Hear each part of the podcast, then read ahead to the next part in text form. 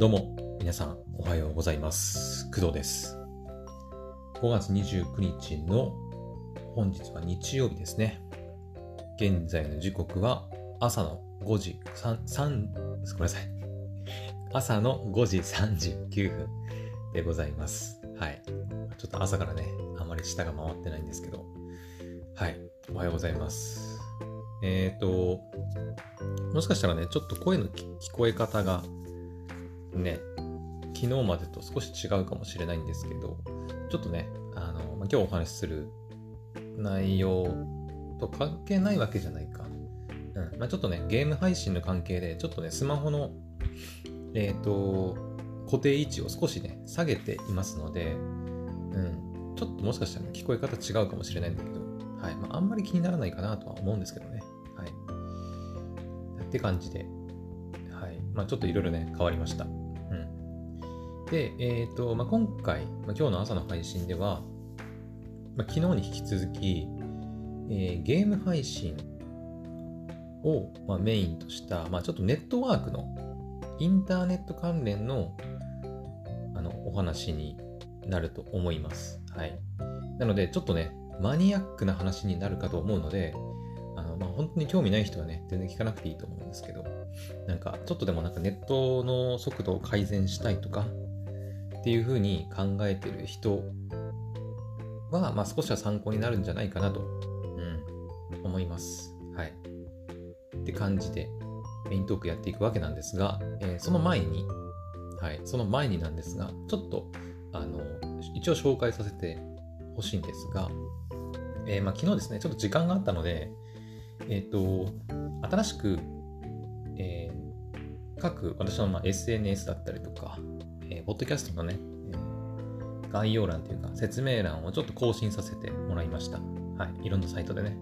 うん。で、えっ、ー、と、リットリンクっていうね、サービスをちょっと利用しまして、結構その私、ポッドキャストって Amazon Music とか、まあ、Google Podcast、Apple Podcast、Spotify とかなんかいろいろあるんだけど、で、まあ、どこでもいいんだけど、どこで聞いてもらっても全然いいんだけど、とにかくね、聞けるところがいっぱいあって、あの、全部乗っけるの大変なんだよね。うん、大変っていうか、乗っけると、まあ、リンクばっかりになっちゃって、ちょっとすごい見にくい、あの、説明欄に、うん、番組説明欄になっちゃうから、ちょっとね、うーんと思ってたんだけど、あの、リットリンクっていうサービスを使うことで、まあ、自分の管理している、まあ、SNS のリンクだったり、まあ、私で言うと、ポッドキャストのリンク、とか、あと YouTube だったり、うん。まあ、いろんなね、あの、各種アカウント持ってる方いると思うんだけど、そういったリンクをこうまとめて、えっ、ー、と、表示できるサービスになります。はい。で、 lit.link の、なんか似たようなサービスで、 Linktree で合ってるかな？読み方ね。うん。っていうサービスがあるんですが、えっと、まあね、調べてもらえばわかるんだけど、えっとね、 Linktree は海外のサービスはい。で、えっ、ー、と、無料でも使えるし、有料でも使えるみたいなものです。はい。で基本は全部英語でやるものですね。うん。で、毎月お金を払えば、月額課金すれば、まあ、有料の機能が使えて、まあ、いろいろね、カスタマイズできることも増えるんだけど、うん。まあ、あの、リットリンクの方が完全無料で、結構、リンクツリーでできることもあの無料でできちゃうらしくて、うん。なんかね、結構、なんかおしゃれ度合いでいくとリットリンクの方がいいみたいなことを言ってるね、方もいたりして、はい。で私もなんかまあ気軽に使いたいなと思ったので、うん、まあリットリンクの方今回は選ばせてもらいました。はい。まあリンクツリーを使おうが、リントリンクを使おうが、まあどちらでもいいとは思うんだけど、うん、自分の、なんか、なんだろ、好みに合う方を、うん、お金を課金できるっていうんであれば、まあリリンクツリーでね、課金しても、がっつりカスタマイズするっていうのもありだろうし、はい。ただまあさっきも言いましたけど、基本全部英語らしいので、その辺英語のね、ちょっと読むのめんどくさいとかっていう人はやっぱりリットリンクの方が、まあ、馴染みやすいのかなとは思うんですけど。はい。で、私は今回リットリンクを使って、えっ、ー、とね、まあ、クドラジェのお便りフォームだったり、まあ、インスタ、えツイッター、フェイスブック、あとは各種ポッドキャストの配信リンクとか、あとは Twitch とか YouTube のリンクとか、あとは Amazon Music Unlimited のね、はい、あの登録リンクとか、はい、貼ってありますので、あのー、はい、まあ、リットリンクの方に飛んで、そこから自分の、まあ、利用してる、えー、プラットフォームの方に飛んでいただければなと思います。はい。特に難しいことはないんだけどね。はいまあ、とりあえずその、まあ、スタイフとか、ポッドキャストとかの番組の説明欄をちょっとスッキリさせたいなと。うん。ちょっとあまりにも書いてる量が多くて見にくかったり、なんかリンクも多いし、なんかごちゃっとしてんなと思ったんで、ちょっと今回リットリンクを導入して、うん、軽くスッキリさせてみました。はい。なので、はい。ちょっとプロフィール変わってますので、よければ見てみてください。そのくらいですかね、リットリンクに関しては。うん。一応そのお便り送信フォームとかは、まあ、なるべく気軽に送ってほしいなということで、あの、まあ、リットリンクの方にも掲載してるし、番組説明欄の方にも直接リンクは載っけてあります。はい。うん。リットリンクに飛ばないとアクセスできないのは、だから YouTube とか Twitch とか、あとは Podcast のリンクっていうのは、まあ、うん、ビットリンク飛ばないとアクセスできないようになったりはしてますけども、それ以外の Amazon Music の登録だったりとか、お便りっていうのは、まあ、一応のそのまま残してあります。はい。まあ、一応、とりあえずその、今はこういう風にしたってだけで、あの今後もちょっと変わる可能性はあるんですけどね。はい。って感じです。はい。どうぞよろしくお願いします。というわけで、じゃあ早速本題に行きましょう。はい。えー、っと、まあ本題はね、ゲームとネットワークに関するちょっとお話なんですけど、まあ、昨日の配信を聞いてくれたからの方が分かりやすいかなと思うんで、もしよければ、まあ、昨日のね、えっ、とね、なんだっけタイトル。タイトルなんですけどなんだっけタイトルはね、ゲーム実況。スマホによる Twitch ライブ配信のあれこれ、画面収録も検討中っていう配信ですね。はい。一応この配信の説明欄にもリンク貼っておくんで、よければそちらからも聞いてみてください。で、まあ、Twitch のライブ配信がちょっとうまくね、クオリティの高い配信ができないっていうことをね、昨日話して、で、解決策を3つほど紹介しました。1つは、スマホで、えー、ゲームもするし、録画もやって、で、配信もやるっていう、すべてスマホに負担を負わせて頑張ってもらうっていう方法。うん。で、配信内容は、まあ、ツイライブ配信の様子は、まあ、Twitch で見れるし、で、録画した、録画して編集を加えたやつは YouTube で見れるし、みたいな感じに、まあ、しようかなっていう方法がまず一つ。で、もう一つが、えー、っと、Android を有線 LAN 接続させて、Twitch でライブ配信しようっていう方法。で、二つ、あ、三つ目が、Twitch でのライブ配信を諦めて、YouTube に録画した、録画して、でそれを編集加えて、アップするっていうのに専念するっていう方法。まあ、三つ目は方法でも何でもないんだけど、ただ諦めるっていうだけなんだけど、うん、っていう方法を紹介しました。はい。で、まあ、結果的に言うと、2番目、Android を有線 LAN 接続させて Twitch のライブ配信をするっていう方法を、まあ、昨日やりました。はい。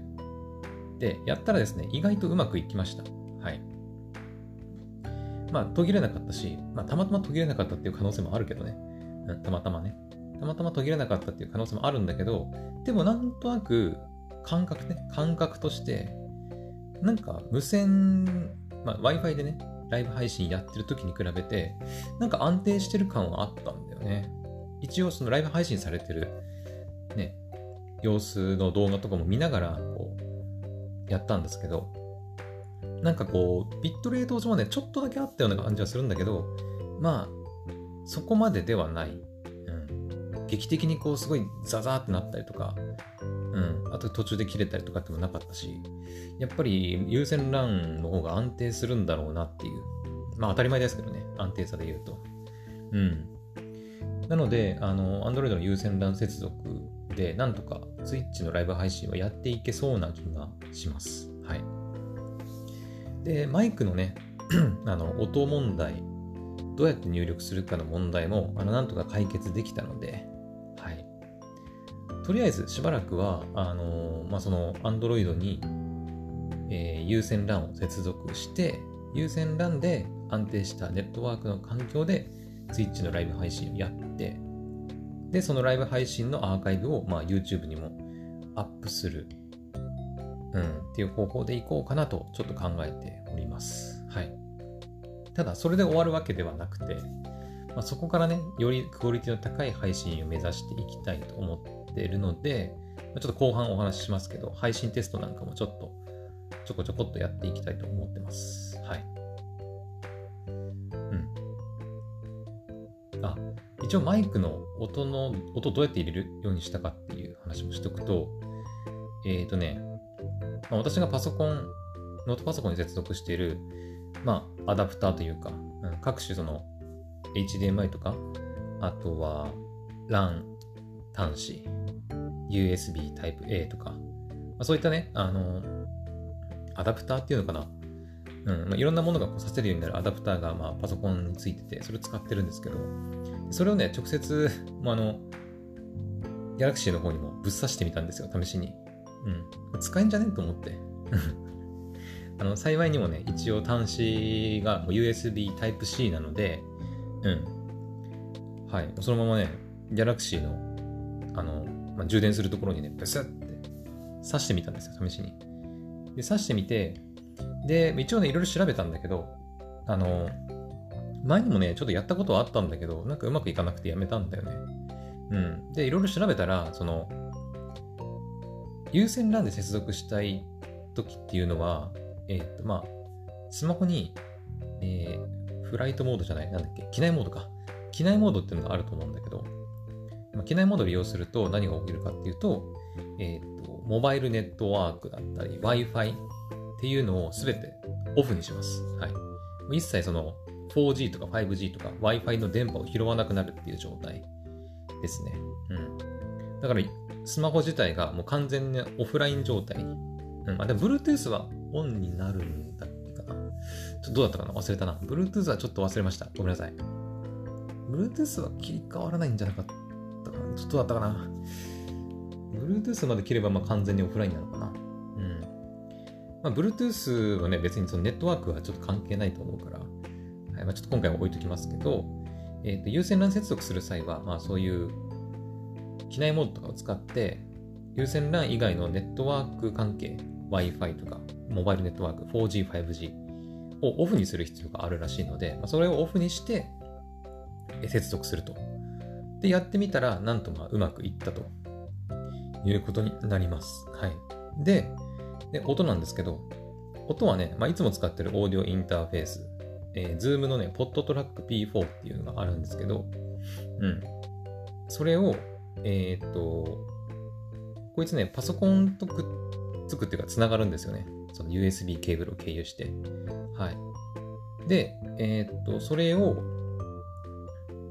その、スマホにぶっ刺したアダプターに、あの、刺しました。はい。まあ、パソコンを普段ね、使って、パソコンにそのアダプターをブスって挿して使ってる時も、まあ、基本的にはその、あの、LAN ケーブルとか HDMI とかがさせるアダプターにもう常にぶっ刺してる状態なんだけど、うん。そのまま、あのぶっ刺した状態のまま、だからアダプターだけパソコンから Galaxy にただ差し替えたってだけね、基本的には。うん。それ以外何もしてないって感じです。はい普段パソコンに挿してるあのアダプターを Galaxy に差し替えただけです。そしたらなんかね、あのネットワークもうまくいったし、あの音の問題もなんか普通にうまくいったので、あ、ええやんみたいな 感じで。なんかよくわかんないけどうまくいけたという感じですね。うん。はい。っていうのがまあ昨日あった話。昨日の朝配信で話した話から、まあ結局2番目の解決方法、Android の有線 LAN 接続で Twitch のライブ配信をやってみたらなんかうまくいって、まあマイクの音もね、うまくいったから、まあ、ちょっとしばらくそれでやってみようかなという感じでございます。はい。で、ここからはね、ちょっとま、あの、もう少しネットワークのマニアックな話になるんだけど、うん。まあちょっと昨日のね、配信とか、まあ実際に自分で有線 LAN 接続したりして、あの、まあ、うまくいったらうまくいったんだけど、まあ、よりね、クオリティの高い配信をやりたいなと思ったりして、まあ、ネットワークについてちょっとね、また調べたんですよ。はい。で、私一応ね、あの、大学は情報系の、情報科のね、学科を、はい、卒業してますので、まあ、それなりに、あの、大学で勉強した、まあ、つもり なんですけど、まあ、あんまり覚えてなかったりするんでね、うん。まあ、あの、専門家というほどじゃないんだけど、まあ、一般の人よりは少し詳しいかなぐらいです。はい。なので、まあ、そのぐらいの感覚で聞いてくださいね。はい。で、まあ、ネットワーク、まあ、今回ね、Wi-Fi から私有線 LAN 接続したんですけど、やっぱりね、うん、まあ、スマホは基本 Wi-Fi で接続ね、してやるものだと思うんだけど、私はやっぱりその、スマホでライブ配信をやりたいっていう人間なので、ライブ配信ってやっぱりさ、ネットワークの安定さはどうしても欠かせないですよね。うん。欠かせない。で、まあ、どうやったら安定するかっていうとこなんだけど、まあ、一番はやっぱりね、有線 LAN 接続するのが一番手っ取り早いかなとやっぱ思いますね。うん。普段ね、パソコンもまあ有線 LAN 接続してやったりしてるんですけど、やっぱりね、Wi-Fi もまあ早くなってるとはいえ、やっぱりちょっと不安定さがあるんだよね。うん。まあ、速度的には Wi-Fi もね、十分速いとは思うんだけど、うん。でもやっぱり有線のやっぱ速さには、ちょっとまだまだ安定さの面でもかなわないのかなと思いますね。はい。もちろん Wi-Fi とか無線は無線で、あのケーブルがいらないっていう、そういうじれったさがないっていうね、メリットはあるんだけど、うん。結構その Wi-Fi って間に物があったりとか、あとはなんかその他の電波の影響とか、ね、そういった影響も受けたりするし、ね、電子レンジとかさ、使ってる近くで Wi-Fi 使おうとすると、Wi-Fi 繋がんなかったりすると思うんだけど、まあ、ああいうのとか、うん、もあったりして、結構やっぱね、不安定さは、どうしてもね、Wi-Fi だ、Wi-Fi っていうか無線通信だとどうしても起きてしまうので、確実にやっぱ安定さを手に入れたいんであれば、うん、有線 LAN 接続は必須かなと、やっぱり改めて思いましたね。はい。で、まあ今回ね、私は Galaxy を有線 LAN 接続させることで、Twitch のライブ配信っていうのをこう少しは安定させることができたんですけど、で、あの、ネットワークのま速度とか、まあ、レイテンシーっていうのかな。うん。うん、っていうのをまあちょっとね、調べたりしました。あの、まあ、延長ね、延長な、なんていうのかな。今回の話とは直接関係ないと思うんだけど、まあ、ちょっとね、いろいろまたネットワーク関係についてちょっと興味が湧いたので、ちょっと調べたりしたんですけど、あのまあ、インターネットの速度を調べるツールって、まあ、今だったら、ね、Google 検索とかでさ、ね、インターネット速度テストとかって調べればいっぱい出てくると思うんだけど、個人的に最近、あの、気に入って使ってるのは、あの、Netflix さんが出してる、あの、fast.com っていうね、インターネットの速度テストのサービスがあるんですけど、これね、まあ、シンプルですごい使いやすくて、個人的にすごい好きなんだよね。うん。他にも使ったりすることもあるけど、まあ、見た目的にもそうだし、あと広告とかね、余計な、あの、こう、ごちゃごちゃっとしたのがなくて、すごく好きです。はい。他のね、多分スピード、なんスピードテストだったかなとか、他のサイト行くとね、結構ね、あの、まあ、Google の AdSense 広告なのかわかんないんだけど、ね、なんかバナー広告とかいっぱい出てきたりして、ちょっとあんまりね、あの、好きじゃないというか、うん。なんですけど、Netflix さんのこの fast.com はね、あの、すごいシンプルで、真っ白な画面に黒字で、あの、使ってるインターネットの速度バン、アップロードバンみたいな、レイテンシーバーンみたいな感じで、本当にシンプルにあの出してくれますので、めちゃくちゃわかりやすいし、見やすいし、はい、おすすめです。はい。しかも、あの、自分でね、その、テスト開始とか押さなくても、開いた瞬間からね、一気にね、すぐテスト開始してくれるんで、そういった煩わしさもないかな。はい。で、えー、っとね、ファースト .com を使って、まあ普段私計測してるわけですけど、まあ、試しに今もやってみようか。えっ、ー、とね、ファストドットコム開いてるんですけど、じゃあもう一回ちょっと更新して、すると、えー、計測が始まって、今、ネットワークがどれぐらい速いっていうか、えー、出てるのかっていうのが出ます。おお、めっちゃ速いな。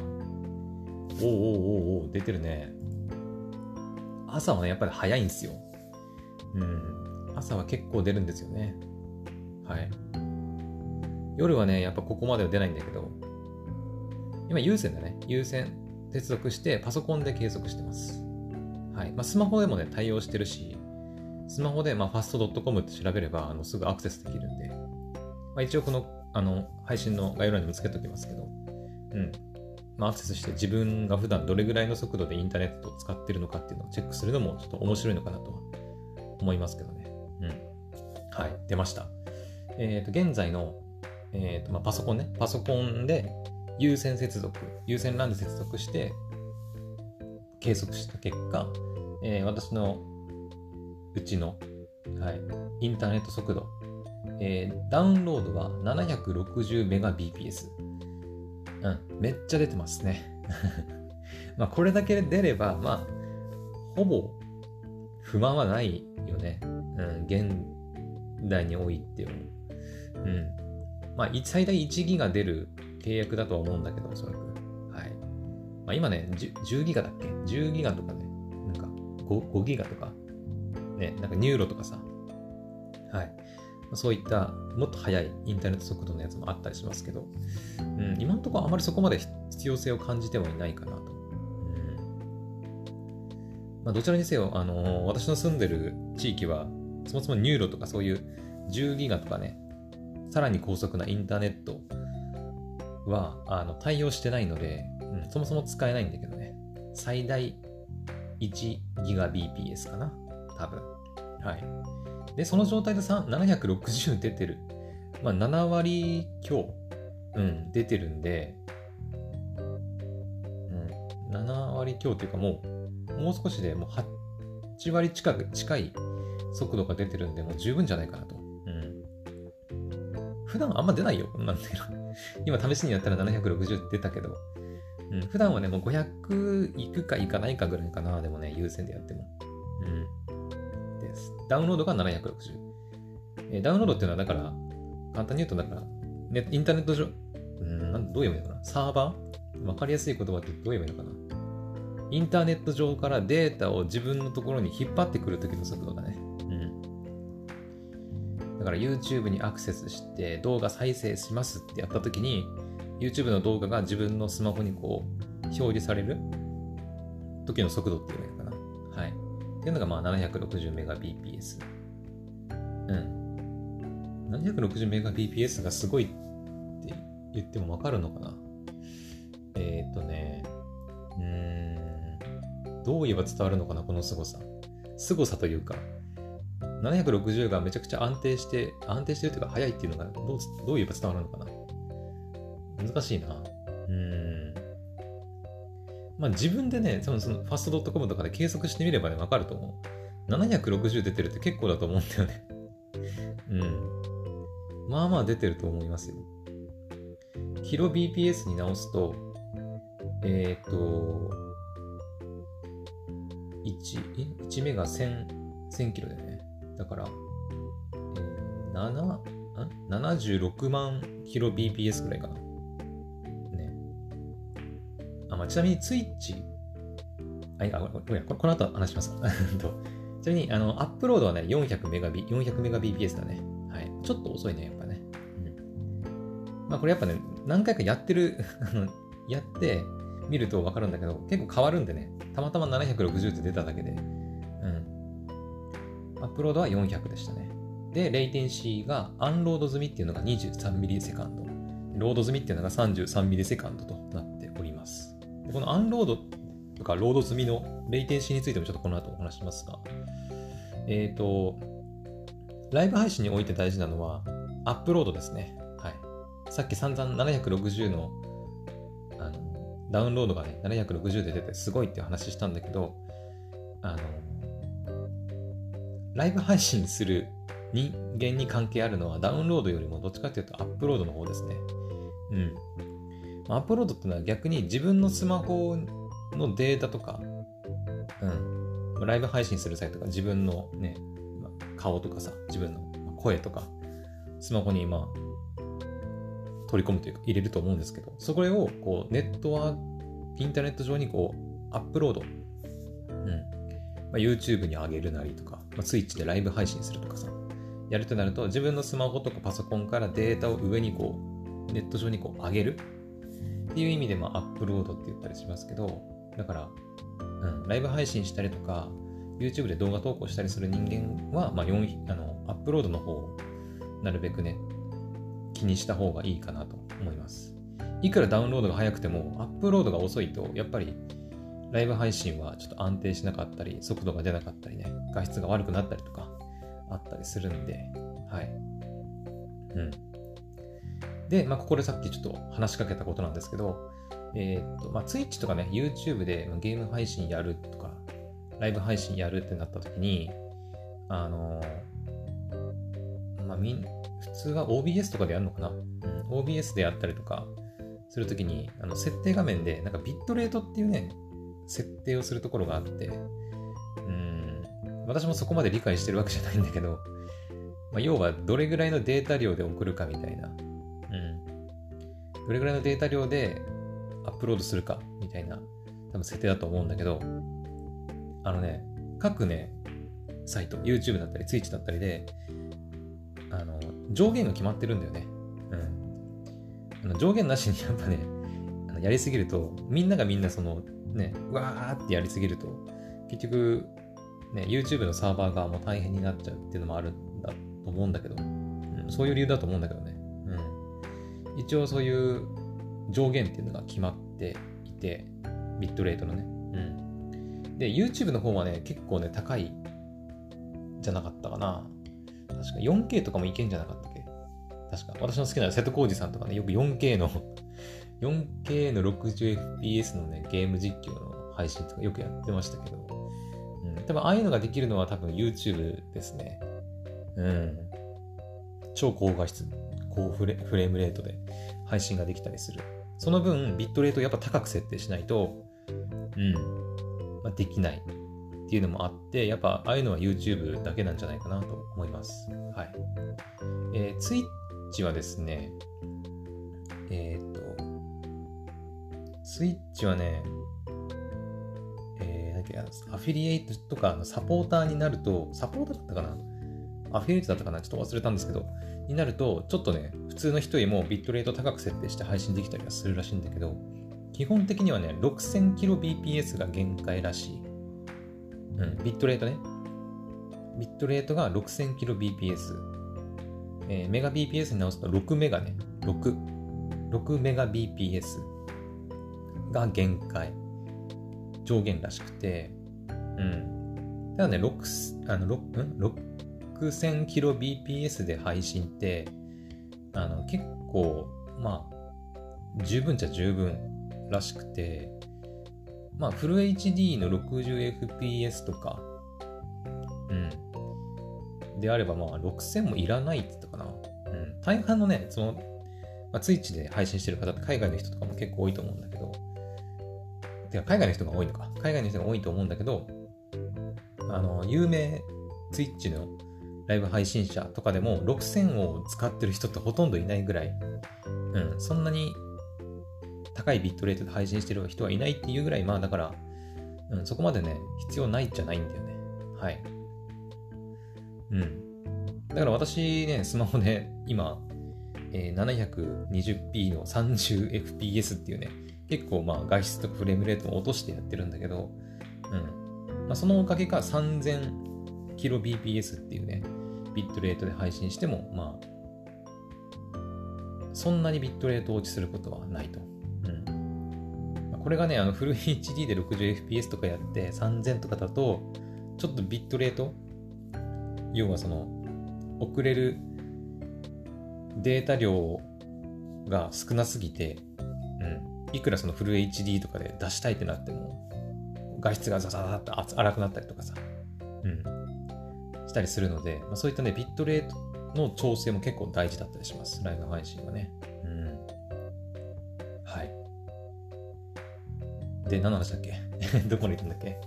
で、えっ、ー、と、ちょっと待って。ちょっといろいろ話しすぎて、どこまで行ったか。えっ、ー、とね、アップロードの話してた。あの、アップロードの 400Mbps とかがどれぐらいすごかった話なんだけど、えっ、ー、と、まあ、さっき言ったように、スイッチですら、まあ、基本的に最大ビットレート送信できるデータの容量って、まあ、6000kbps。まあ、メガに直すと 6Mbps なんですよね。うん。で、さっき私がの、ファースト .com で計測した結果、アップロードの速度は、まあ、400Mbps って言ったじゃないですか。はい。だから、あの、ビットレートの設定を例えば6000にして、まあ、Twitch でライブ配信やりたいってなるのはいいんだけど、あの、自分のインターネット速度を計測したときに、アップロードの速度が、あの、6メガ BPS 以下、例えば3メガ BPS しかないとか、っていった場合だと、あの、無理です。無理ですっていうか、あの、自分のインターネット環境で3メガ BPS しかあのアップロードの速度が出てないのに、あの無理やりその6000とか出そうとすると無理じゃないですか、どう考えたって。ね。環境が整ってないから、そもそも。うん。できないのにやろうとしてるってだけなんで、まあ無理ってことになるんですけど、あのー、私ね、さっき計測したら400って出てたんで、400だよ。400メガ BPS ね。単位、まあ、紛らわしいんだけど、400メガ BPS。私が計測した結果ね、アップロード。で、ツイッチの、えっ、と、ライブ配信の時のビットレートの数値は6メガ BPS。うん。メガに直すと6メガ BPS ね。キロに直すと6000だけど、メガに直すと6メガ BPS なんで、もう全然問題ないです。はい。うん。全然問題ないんだけど、でもね、これがね、あのね、全然問題ないと思ってやるんだけど、やっぱりね、切れちゃう時あるんだよね。うん。まあ、ツイッチのね、スマホのライブ配信アプリ使ったことある人ならわかると思うんだけど、まあ、OBS もそうなのかなうん。自身の環境がね、全然問題なくて、ツイッチで6000とか設定してやってもね、切れちゃうこともありますし、まあ、ツイッチのね、公式の、その、ヘルプとかかな。見ると、まあ、いろいろ書いてあるんだけど、ビットレートって、あの、高くすればすれば、すれば、した分だけいいかっていうと、そういうわけでもやっぱないらしいです。さっきも言ったように、大半のツイッチの配信者が、まあ、6000使ってる人がほとんどいないくらい、うん、っていうのもあるし、あの、上げたら上げた分だけでやっぱね、ちょっと安定さを書くらしくて、うん、私もそこまで詳しくはないんだけど、なんか Twitch のそのヘルプとかね、公式のページ見ると、ビットレートはやっぱ自分の配信のその、まあ、フル HD でやるのかとか、60fps でやるのかとか、うん。そういったその画質の選択、フレームレートの選択、うん。とかによって、データのそのビットレートの選択っていうのは、まあ、やっぱ適切に選ばなきゃいけない。720、私みたいに 720p で 30fps みたいな、まあ、そんなに高画質でもないし、高フレームレートでもないようなやつを配信するときに、わざわざ6000を選ぶ必要はないってことです。うん。適切に3000とか、まあ、4、3500とか、くらいであれば、まあ、十分に配信できます、できるし、まあ、安定もするよっていう、うん、ことみたいですね。はい。うん。その辺のね、やっぱね、もっと詳しい話っていうのは、もっと専門的な話になるだろうし、それ以上はね、もう調べてもよくわからなくなっちゃうので、私も調べませんでしたが、まあ、そんな感じで私は捉えてます。はい。うん。まあ、だから、あんまりビットレートをね、上げすぎると、安定さを書くから、まあ、高ければいいってもんでもないよってことなんだと思うんだけどね。うん。まあ、私がね、ちょっとあの、この後、ね、配信テストでやってみたいっていうのは、その高画質、高フレームレートの配信をちょっとやってみたいってことなんだよね。うん、今まで Wi-Fi で無線接続だったから安定しなかったからね、断念してたけど、これ有線 LAN 接続で安定するんだったら、フル HD、60fps で配信できんじゃねえかなとちょっと思ってちょっとやってみようかなとちょっと考えております。はい。まあ、いきなりゲームをやるっていうよりは、まあ、配信テストっていう形でちょっとやってみて、うまくいくようであれば、まあ、やってみる。ダメなようであれば、やっぱり断念するっていう形にしようかなと思ってます。はい。うん。って感じで、まあちょっといろんなところにね、ちょっと話が行ったり来たりしてるんですけど。えーと、あとはね、あ、レイテンシー。はい。レイテンシーに関してはね、またちょっとややこしくもないか。うん。まあよくそのピング値っていうのかな。うん。ピング値はね、大学でもやったな、なんかね。コンピューターでね、コマンド打ちながら、なんか、なんだっけ、コマンドなんか、ピングなんちゃら、なんちゃらかんちゃらとかって打つと、うん、パソコンでね、パソコンでピングなんちゃらかんちゃらとかって打つとね、あの、バーっていっぱい出てくるんですよ。うん。まあ簡単に言うと、レイテンシーってだから、あの、データを、えー、なんていうのかな。どっかで書いてると思うんだ。えー、っとね、スループット。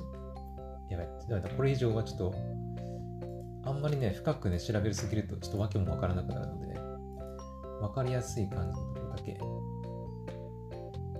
えー、っとね、これか。これ、ネットフリックスの公式の、えファスト .com に関する記事なんですけど、2018年の記事だからそんなに新しいもんでもないんだけど、えー、レイテンシーとは、えー、データがユーザーのデバイスからサーバーに送られた後、ユーザーのデバイスに戻ってくるまでの時間を指す言葉であると。うん。だから例えば YouTube で動画見たいってなった時に、動画をタップする。そのタップした瞬間に、だから動画見たいですっていう要求を、だからネット上の、まあ、インターネットに送るわけですよ。うん。動画見たいですって来て、そしたら、その YouTube 側が、じゃあ、ね、動画どうぞって、動画をその皆さんに送ってくると思うんだけど、その時間かな？うん。だよね。そのデバイスからサーバーにデータが送られて、見たいですっていうデータが送られて、そこから動画が送られ、返されるまでの時間を指す言葉がレイテンシーですね。はい。で、私ってレイテンシーってそのなんか、まあレイテンシーはレイテンシーだろうと思ってたんだけど、ファストドットコムでね、計測すると、さっきちらって言ったんだけど、アンロード済みっていうのと、ロード済みっていうのが出てくるんですよ。うん。で、私今計測結果見ると、アンロード済みはね、23ミリセカンド。で、ロード済みはね、33ミリセカンド。ミリセカンドって1000分の1秒だね。うん。はい。1秒をこう、1000個に割ったうちの、あの、1秒が1ミリセカンドの23ミリセカンドって感じだね。うん。で、えー、っと、そう。で、このアンロード済みとロード済みって何が違うのってちょっと今までずっと思ってたんだけど、調べたことなくて、今日ね、朝調べました。はい。そしたらね、書いてありました。えー、アンロード済みとロード済みの両方の接続速度の、えー、あ、違う違う。これだ。アンロード済みレイテンシーとは、ネットワークに他のトラフィックが存在しない際に、要求が出されてから応答が返ってくるまでのデータの往復時間。それに対して、ロード済みレイテンシーは、ネットワーク上でデータ使用量の多いアプリケーションを使用中の場合におけるデータの往復時間を意味します。って書いてあります。わかった？わかるかな？あ、例えば書いてある。例えば。え例えば、あなたがコンピューターでオンラインゲームをしているとします。うん。もしご自身がそのネットワークを使用している唯一の人物であれば、あなたのゲーム上のアクション、えマウスを動かすとか、まクリックするなど、それに対するゲームサーバーの応答時間は、アンローデッドレイテンシーの計測値とほぼ同じになります。だからアンロアンロード済みの計測値とほぼ同じになると。うん、ただ、もし他の誰かが、えー、まあ、 Netflix みたいなやつで、えー、ストリーミングで映画を見てたりとか、あと写真をバックアップしてたり、あとその他データ使用量の多いコードを同じネットワーク内で同時に行っているんであれば、あなたのゲーム上のアクションに対する応答時間は、えー、 loaded latency の計測値に近いものになります。だから、ロード済みの方かな。うん。だね。ってこと。まあ、だから、あの、まとめるとアンロード済みとロード済みって、まあ、アンロード済みっていうのは、だから自分一人でネットワークを、まあ、占有、占有っていうか、ね、使ってる場合の、まあ、レイテンシー、反応速度っていうことだね。ロード済みっていうのは自分以外にも、そのね、同じ、例えばね、戸建て、まあ私も家もそうですけど、戸建てのネットワーク引いてるんだけど、私以外にも、例えば母親とか妹とか父親とかが、あの、まあ、ネットフリックスで動画見るとかさ、スマホでゲームするとか、そういったことをやってる時に、あの、やってる時の私の反応速度って感じ。うん。が、えー、ロード済みのレイテンシーってことね。はい。まあ、だから、アンロード済みの方が速くなるってことだね。はい。もちろん。アンロード済みの方がだってね、自分だけでネットワークを使ってるわけですから、まあ、それは当たり前っちゃ当たり前だよね。ネットワークが混雑してない状態で、まあ、反応速度を見るので、まあ、そっちの方が速くなるよねっていう。うん。ただ、まあ、他の人が使ってる状況で、まあ、ネットワークがちょっと混雑してる状況で、反応速度を見ると少しね、私の場合だと10ミリセカンドぐらい、ちょっと反応速度が遅くなるよっていうことです。はい。で、あのー、レイテンシーって何関係あんのっていう、まあ、話でもあったりすると思うんだけど、うん。まあ、普通の人はあんまり関係ないかなと思うんだけどね。うん。私もそこまで関係ないかな。まあ、今回ね、ゲーム配信やったりしてはいますけど、レイテンシーは正直そんなに関係ないですね、私は。うん。あのー、そうだな。私で言うと関係ありそうなのは、まあ、オンラインゲームやったりするってなったら関係あるかもね。それこそなんか FPS とかさ、あの、Apex とか、みたいな、オンライン上で誰かと対戦したりするみたいな状態になったりしたら、やっぱね、レイテンシーはかなり重要みたいです。はい。えっ、ー、とね、どっかに書いてあったよな。レイテンシー。えっ、ー、とね、レイテンシーの目安っていうのもあるんだよね。レイテン目安。これかな？うん。まあ、レイデンシー目安とか調べればわかると思うんですけど、まあ、50ミリセカンドぐらいがちょうどいいぐらい。うん、50ミリセカンド未満であれば、はい、だいぶいいよねっていう話です。はい。レイデンシーっていうのは、だからその、ね、応答速度の時間のことなんで、小さければ小さいほどいいです。はい。でかく、あのまあ、さっきのアップロードとか、えー、ダウンロードとかのネットワークの速度は、まあ、メガ BPS っていう単位で、えー、でかければでかいほどいいんだけど、レイテンシーに関しては、反応速度の話なんで、速い方がいいですよね。うん。なので、レイテンシーは逆に数値がちっちゃい方が、あのより優れているというか、いい数値ですってことですね。うん。で、その数、それを踏まえてみると、まあ、50ミリセカンド以下、あ、未満か。未満が、まあ、普通。それよりも、まあ、大きくなるとちょっと遅いねっていう。うん。100ミリセカンドまでいくと、だから0.1秒の、あの、反応速度になるってこと。うん。ポチって押してから、動画ポチって押してから動画が流れるまでにまあ、動画が流れるっていうか、その動画の反応が返ってくるまでに0.1秒のあの誤差があるので、まあ、結構時間かかってんなっていう、うん、と思います。はい。まあ、私はね、23だっけ ?23、33ぐらいなんで、まあ、まだ早い方かなと思いますけど、あの、A、FPS とかさっき言った Apex みたいな、本当にオンラインのあの反応速度を大事にするようなゲームをする場合は、このレイテンシーっていうのはすごい重要になってくるらしくて、うん。ここの目安で見るとね、えー、15ミリセカンド以下にするとか、まあ、1桁台にするとか、っていうのが、まあ、オンラインゲームとかを、格ゲーもそうか、シューティング系とか格闘系のオンラインゲームでは、うん、10ミリセカンド、それ以下、それ以下もできるのかな？ね。が理想とか言われてますけど、まあ、あんまりね、普通の人は そんなにシューティングゲームやったり、格闘系のオンラインゲームやったりすることも、あどうなんだろうな、今の人はね。でも Apex は結構やってる人多いって言うからね。まあ、レイテンシー低いことには、ね、ね、いいと思うんですけど。うん。って感じ。わかりましたかね？レイテンシー。まあ、今回の私の Twitch のライブ配信とは、まあ、あんまり関係ないけどね。うん。Twitch のライブ配信の安定さとは、特にあんまり関係ないんですけど、まあ、今後ね、私も、うん、Apex やるかなわかんないけどね。うん。まあ、やるってなった場合は、うん。まあ、少しはレイテンシー気にした方がいいのかなと思いますけどね。まあ、そのぐらい。うん、ライブ配信する上においてはね、レイテンションは関係ないですね。はい。よし、ここまで来たぞ。やばいね、もう本当に1時間ものだな、これな。ちょっと待って、ここまで話すつもりはなかったんですけど。えー、っと、レイテンシー話した、アンロード済みも話したよね。あ、一応これ見とくか。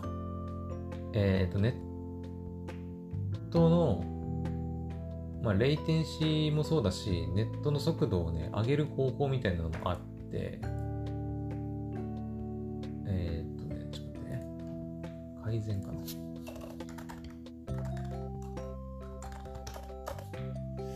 えー、っとね、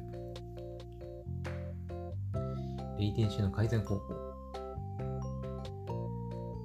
まあ、サービス提供者の人はほとんどいないと思うから、まあ、置いときますけど、まあ、利用してる私みたいな、ね、一利用者の方ができる方法としては、まあ、ルーターとか、またはモデムをね、再起動する。まあ、この辺わからない人は自分で調べてみてほしいんですけど、ルーターとかモデムって何？または Wi-Fi の代わりに、え優先接続に変更するとか。うん。これはまあ、一番にやるべきかなと思いますよね。あとは、接続方法を IPv6 に変えて混雑を避ける。うん。これもね、まあ、私もそんな詳しくないけど、え、インターネットプロバイダーじゃなかった。IP、なんだっけな、IP アドレスだったかな？バージョン6。うん。昔はね、IP アドレスのバージョン4とかじゃなかったかな。うん。あの、ネットワークに接続できる端末が増えすぎて、えー、っと、なんだっけな。なんか、バージョン4だけでは補えなくなってバージョン6が増えたみたいな、そういう話じゃなかったかな、確か。大学の時にちょっと勉強したんだけどね、忘れましたね。うん。まあなんかそういう、高速インターネットを使うためのものだと思ってもらえればいいと思います。私もよくわかってないんで。とりあえずなんかプロバイダーとかインターネットの契約してるところに、そういう IPv6 使うか使わないかってあったら、まあ使った方がいいよっていう話ですね。うんあとは規格が新しい LAN ケーブルを使用する。うんまあ、さっき有線接続に接続するっていう話ありましたけど、あの、LAN ケーブルもね、これ言ったことあるかもしれないな、クヌラジでね。うん、いろいろ規格があって、うん、LAN ケーブルが古い規格のものだと、あのいくらね、有線接続してろしてようが、モデムを再起動しようが、IPv6 にしてようが、結局その LAN ケーブル自体に速度が出ないんじゃ、結局遅くなっちゃうんで、そういったところもね、にしないといけない。うん。えっ、ー、とね、キャット6とかキャット 6A とかっていうのがあるのかな。今、キャット7とか8とかもあるけど、前調べたときは、キャット6の A が一番いいって書いてあった気がしますね。これもね、なんかそのさっきのビットレートじゃないけど、まあ7とか8、まあ、出るらしいんだけど、速い速度がね、10ギガとか出るらしいんだけど、上だからいいってわけでもなさそう。うん。前調べた時そんなようなこと確か書いてあった気がします。はい。まあ、ちょっとその辺をまた詳しく調べてみてください。はい。あとは、インターネットプロバイダーを変更する。うん。まあ、できればっていう、まあ、それこそ NURO とかさ、よりなんか、ね、高速を謳ってる、あの、インターネット回線とか、プロバイダーとか、あると思うんですけど、うん。まあ、そういったのを持って考えてみるとかね。はい。まあ、いろいろやる方法あると思うんですけど、まあ、無難にできるとすれば、やっぱり有線接続するとか、うん、ネット関係あんまりよくわかんないんだけど、どうしたらいいっていう人は、とりあえず優先接続。うん。えっ、ー、とね、Amazon とかでね、キャ LAN ケーブル、キャット6の A とかって調べればね、出てくると思うので、それを買って LAN ケーブル接続できるようにして、有線でね、ネットワーク使えるようにするのが一番まずやるべきことかなと、うん、思います。はい。それすればね、まあ、レイテンシーもそうだし、ネットの速度もね、めちゃくちゃ改善すると思うので、まあ、ぜひやってみてほしいなと思いますね。うん。まあ、有線なんで、ちょっと線がね、ゴタゴタするとは思うけど、うん、まあ、スマホはいいかもしれないけどね、パソコンはまあ有線で接続した方が快適だと思いますよ。うん、個人的には。はい。まあ、あとゲームね。うん。プレステ4とかスイッチとか。もうやっぱりネットワークは安定した有線の方がいいと思います。はい。で、あと、あのね、私これ今日初めて知ったんだけど、あの、まあ、LAN ケーブルって、まあ、規格もそうなんだけど、あの、形がいくつかあって、あの、まあ、スタンダードのやつ、普通のあの丸い、つうの、断面が円形のケーブル？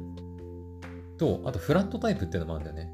私実はフラットタイプ使ってたりするんだけど、うん。フラットタイプっていうのも、あの、ペターってあの、きしめんみたいな平べったいあのケーブル、フラットタイプっていうのもあったり、あともっと細いのもあるのかなうん、なんかいろいろね、そういうケーブルのあの形、フラットだったり、きしめんみたいなフラットだったり、普通のね、丸い断面が丸のケーブルがあるんだけど、あのね、この断面によってもね、断面じゃない、えー、そのタイプによって、なんかその、ネットワークが影響を受けやすいとか受けにくいとかっていうのがあるらしくて、で、私さっきそのフラットタイプ、きしめんみたいなタイプを使ってるって言ったんだけど、あの、一番はね、普通のスタンダードタイプが一番いいらしいです。はい。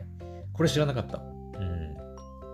だからもし今後ね、LAN ケーブル、新しい LAN ケーブル、あ、さっき CAT6 の企画のやつをお勧めしましたけど、買うんであれば、あの、スタンダードタイプを買うのがおすすめです。はい。うん。スタンダードタイプね。あの、きしめんみたいな平べったいタイプじゃなくて。うん、まあ、どちらでもそんなに変わんないとは思うんだけど、さっきね、調べたら、なんかその、フラットタイプとか、その、スタンダード以外のタイプは、結構、有線なんだけど、若干その、影響を受けたりして、安定さを書く場合があるっぽいみたいなことを書いてあったんで、うん。まあ、本当かどうかはわかんないけど、そういうふうに言ってる人がいるってことは、まあ、スタンダードを買っとけばね、うん、やっぱ問題ないのかなと思うんで、まあ、なんかその特別な理由でもない限り、うん、スタンダードタイプを買っておくのがいいのかなと思いますね。はい。私はね、今ね、Cat6 の A を使ってるんですけど、規格ね。うん。多分、あれ確かね、バッファローかなんかやつかな。安くて、まあ、品質もいいし、うん、まあ、きしめみたいなフラットタイプではあるんですけど、一応リンク貼っておきますね、じゃあね。うん。Amazon で多分調べればね、バッファローで700円ぐらいで多分買えるんじゃないかな。多分。バッファローの、これかな？ストレートノーマルタイプ、ブラック。えー、っとね、1メートルで780円。うん。とかなんで、まあそんな高いものじゃないんだよね。はい。っていうか今 Amazon、なんか今、タイムセールやってんだっけ？なんだっけ？うん、違ったっけ？はい。まあいいや。とりあえず、あの、まあ、リンク貼っておくんでよ、よかったら気になる方はね、買ってみてください。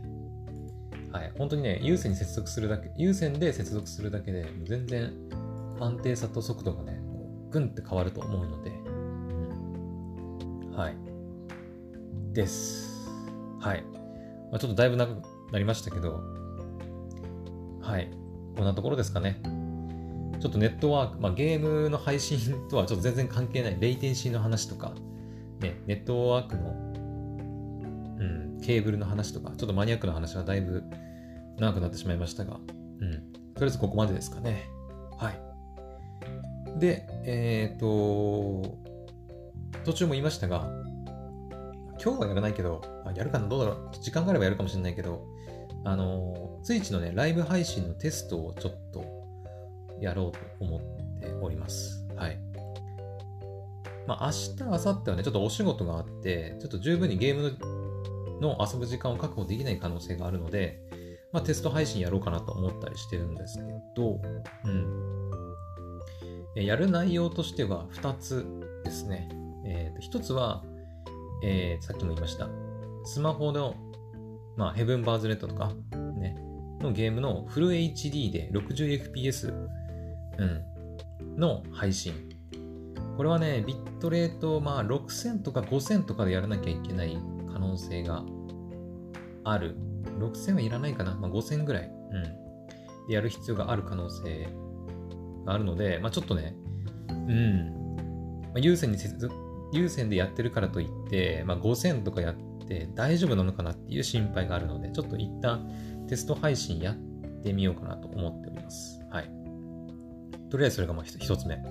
で、二つ目は、えっ、ー、と、プレステ4のゲーム実況に関してなんですけど、えっ、ー、とね、プレステ4は、えー、ホライゾンね、フォビルンウエストをやったんですけど、ブロードキャスト機能を使ってね、やったんだけどね、あれがだいぶね、結構きつくて、うん。スイッチでライブ配信したんだけど、ちょっとだいぶビットレート落ちしちゃってて、うん。ホライゾンとかはね、画質の綺麗さがやっぱ売りなのに、720とかで配信しなきゃいけなくなったりとかさ、結構だいぶね、苦戦したのもあるので、あの、ちょっと今ね、考えてる方法があるので、それを使ってのプレステ4のゲーム実況配信っていうのをちょっとテストやってみようかなと思っております。まあ、何のゲームをやるかはちょっとね、まだ全然決めてないんだけど、うん。まあ、一応テスト配信ってことでやろうかなっていうことでございます。はい。というわけで、やばいな、もう56分。こんなに長くなるとは思わなかったんだけど、はい、ごめんなさいね。だいぶ長くなってしまいまして。はい。まあ、何かしら、あの、ネットワークでお困りの方の参考になれば、まあ、いいかなと思いますけど、うん。まあ、ネット記事とかでね、検索すればいくらでも出てくるんで、わざわざこんな長ったらしい話聞かなくてもね。うん。一応、あの、私が参考にした記事とか、ネットフリックスとかの、ね、レイテンシ、アンロード済みとか、レイテンシに関する記事とかも一応リンク貼っていくんで、そこを踏んで、もうとにかく自分で勉強した方が早いかもしれないね。こんな長ったらしい話聞くより はい。というわけで、まあ、だいぶ長々と話してしまいましたが、今回はここまでにしたいと思います。それでは、また次の配信でお会いしましょう。バイバイ。